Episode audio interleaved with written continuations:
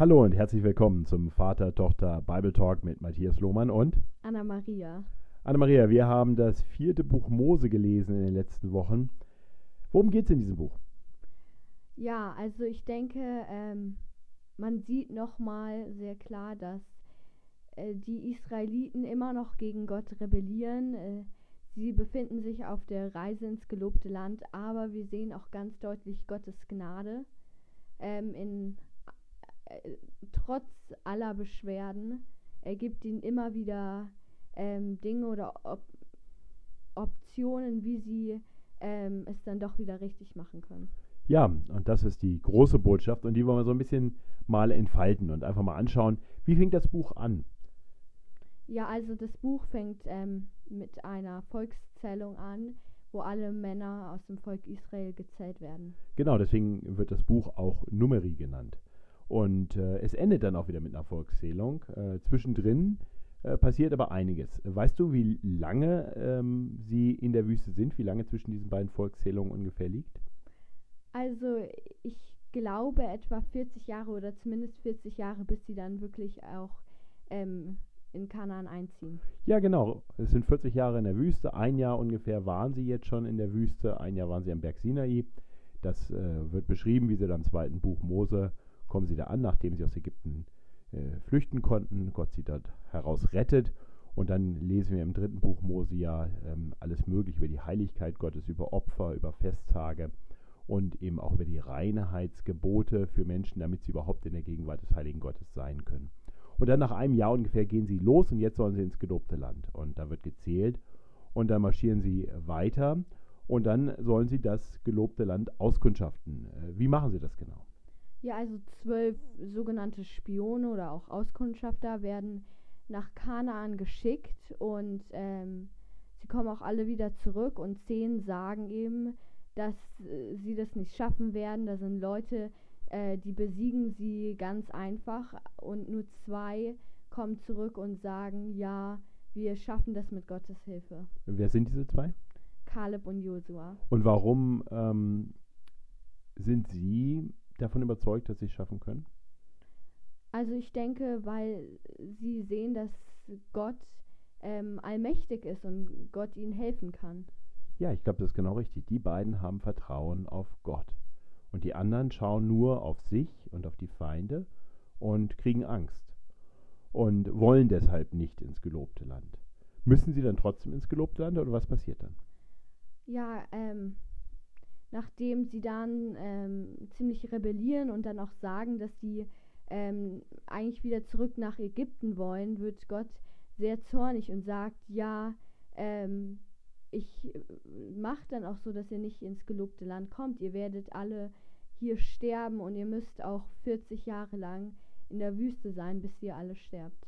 Ja, das heißt, er gibt diesen Rebellen, dem ganzen rebellischen Volk, denn die Menschenmassen folgen den zehn und nicht Josua und Kaleb, äh, gibt er letztendlich dann die eigentlich traurige Nachricht, wenn ihr nicht wollt, dann kommt ihr auch nicht ins gelobte Land.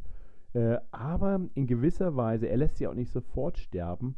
Und das ist auch gut so, das sehen wir am Ende bei der zweiten Volkszählung. Denn was ist nach 40 Jahren, obwohl die alle sterben, äh, der Fall im Hinblick auf das Volk? Was zeigt sich bei der Volkszählung? Also es sind immer noch etwa genauso viele Menschen, da sie ja auch Kinder bekommen haben. Genau, sie haben also die Zeit, äh, quasi eine nächste Generation kann heranwachsen und äh, so zieht dann immer noch ein großes Volk am Ende ins gelobte Land ein. Das ist aber allerdings noch nicht im vierten Buch Mose der Fall. Ähm, wir sehen dann aber auch nicht nur in diesem Fall, dass das Volk rebelliert, sie rebellieren auch nicht nur ähm, bei dem Auftrag, das Land einzunehmen, sondern wir sehen auch, dass sogar der Bruder und die Schwester von Mose gegen ihn rebellieren, dass dann auch nochmal ein anderer Levit mit Namen Korach gegen äh, Mose rebelliert. Äh, was sehen wir in all diesen Fällen? Was, was macht Mose und was macht Gott? Also ich denke, ähm, ja, also Mose steht immer wieder für sein Volk ein. Er sagt ja, ähm, Gott, bitte verzeih ihn doch. Und ich denke, Gott schenkt in gewisser Weise auch Gnade, also er tötet sie ja auch nicht sofort. Genau, äh, Mose ist wirklich quasi einer, der für das Volk eintritt, der sich immer vor Gott stellt und um Gnade bittet und Gnade erwirkt für sein Volk. Äh, an wen erinnert uns Mose? Jesus. Ja, äh, tatsächlich ist Jesus ein Prophet wie Mose. Ähm, das wird auch angekündigt, dass da einer kommen soll, ähm, dann am Ende. Genau, und ähm, Gott richtet zwar immer wieder auch die Rebellen, aber er gibt auch immer wieder ähm, Möglichkeiten umzukehren. Ein sehr auffallendes Beispiel waren, als giftige Schlangen kamen im Gericht über die Rebellion. Äh, was sollte dann geschehen? Was war der Weg, um gerettet werd zu werden von den giftigen Schlangen? Also Mose hat eine ähm, ja, Schlange angefertigt. Ich weiß gerade nicht aus Bronze. Aus ja. Bronze, genau.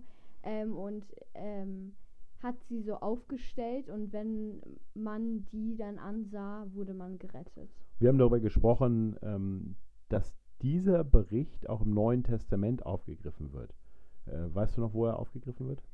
Ja, so ungefähr, also im Johannesevangelium, glaube ich. Genau, in Kapitel 3. Und äh, was hat es dann mit dieser aufgerichteten Schlange, auf die man schauen sollte, zu tun? Wie hat das mit dem Neuen Testament zu tun?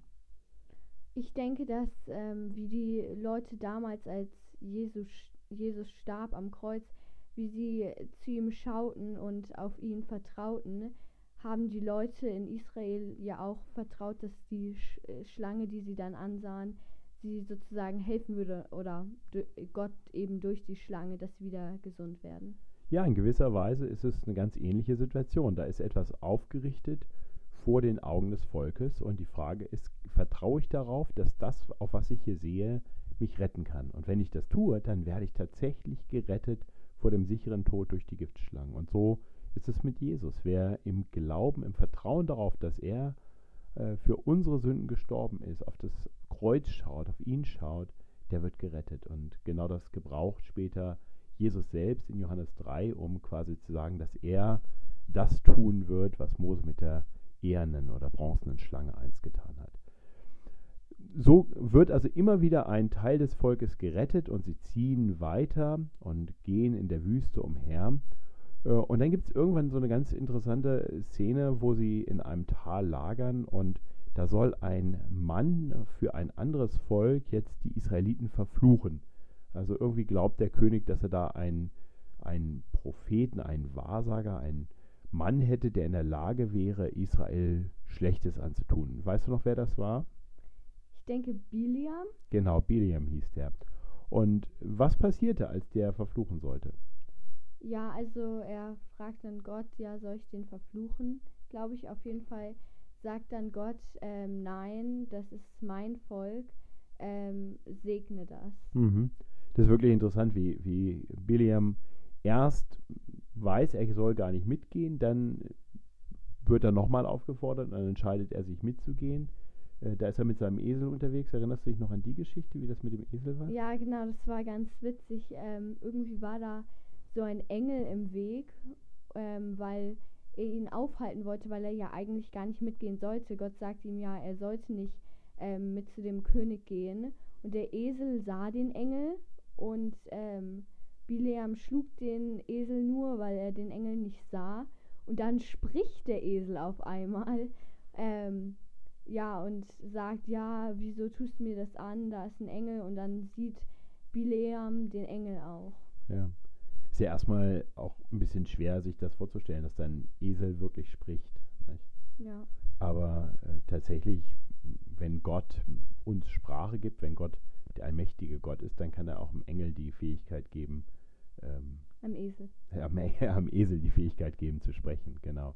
Und, und so war das. Und dann steht Biliam dann letztendlich aber doch, erlaubt Gott ihm dahin zu gehen und dann steht er auf dem Berg und sieht runter auf die Israeliten im Lager, die überhaupt nichts von all dem wissen und äh, soll sie verfluchen. Was tut er dann stattdessen?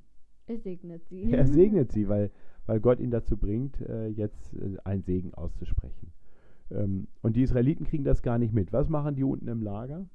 Die beschweren sich immer noch weiter über die ganzen Dinge, dass es ihnen irgendwie so schlecht geht. Es ist faszinierend, weil auch das uns so ein bisschen auch an uns selbst erinnern kann. Nicht? Die, die sitzen da unten in ihrem Lager und sagen, uns geht so schlecht und da oben sind Feinde, die eigentlich was Böses vorhaben und Gott beschützt sie und sorgt dafür, dass ihnen Segen zugesprochen wird, statt Fluch. Und das kriegen die gar nicht mit, weil sie einfach weiter klagen. Könnte sein, dass es uns vielleicht auch immer so geht, ne? Ja. Dass, dass wir klagen und denken, ah, das ist nicht gut und das ist nicht gut und wir sehen gar nicht, was äh, über uns in den himmlischen Regionen geschieht und wie Gott schützend und segnend seine Hände über uns hält. Äh, das kann man sich nur wünschen, dass Gott uns da ein bisschen mehr auch einen Blick dafür gibt. Ne? Ja. So, jetzt haben wir eine Sache noch nicht besprochen, nämlich äh, Mose selbst. Mose bisher wirklich in dem Buch äh, ganz toll, wirklich Jesus-like äh, als jemand, der für das Volk eintritt, ähm, der immer wieder die Leute ermutigt, doch auf Gott zu vertrauen, der zu Gott betet, wenn das Volk wieder gegen Gott gehandelt hat und Gott Gericht schickt.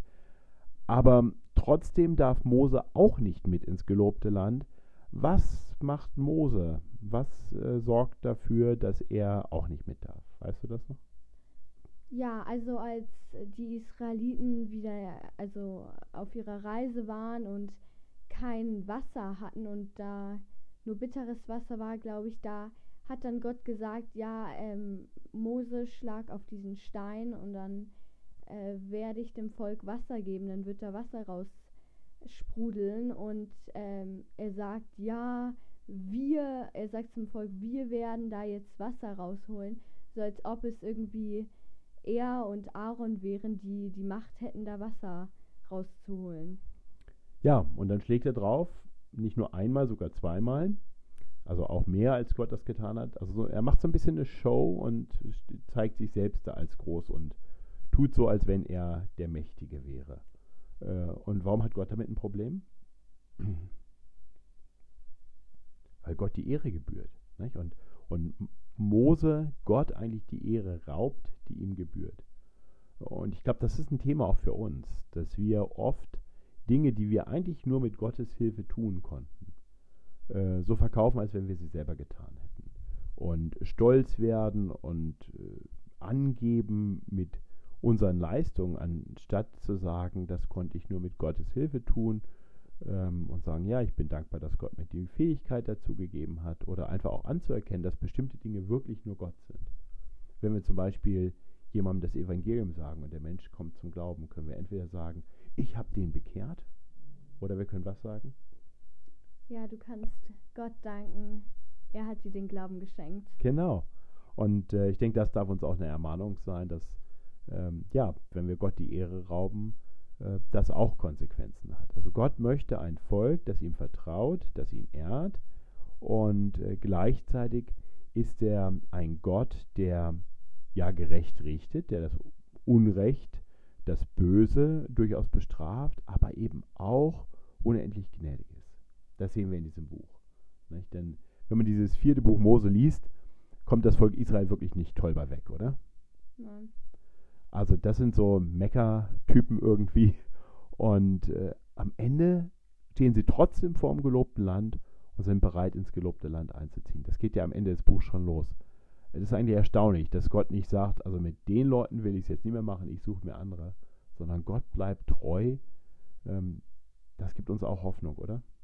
Ja, definitiv.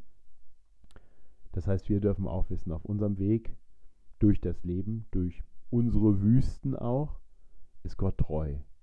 Und er, er geht mit uns. Und da, wo wir vielleicht mal aufgehört haben, ihm zu vertrauen, da, wo wir mehr geklagt haben, als ihm gedankt haben für das Gute, da, wo wir ihm die Ehre rauben, da können wir auch umkehren und anders leben und anfangen, ihn zu ehren, ihm mehr zu vertrauen, dankbarer zu werden und in all dem Wissen, Gott ist treu, selbst da, wo wir untreu sind glaube, das ist die große Lehre aus dem vierten Buch Mose.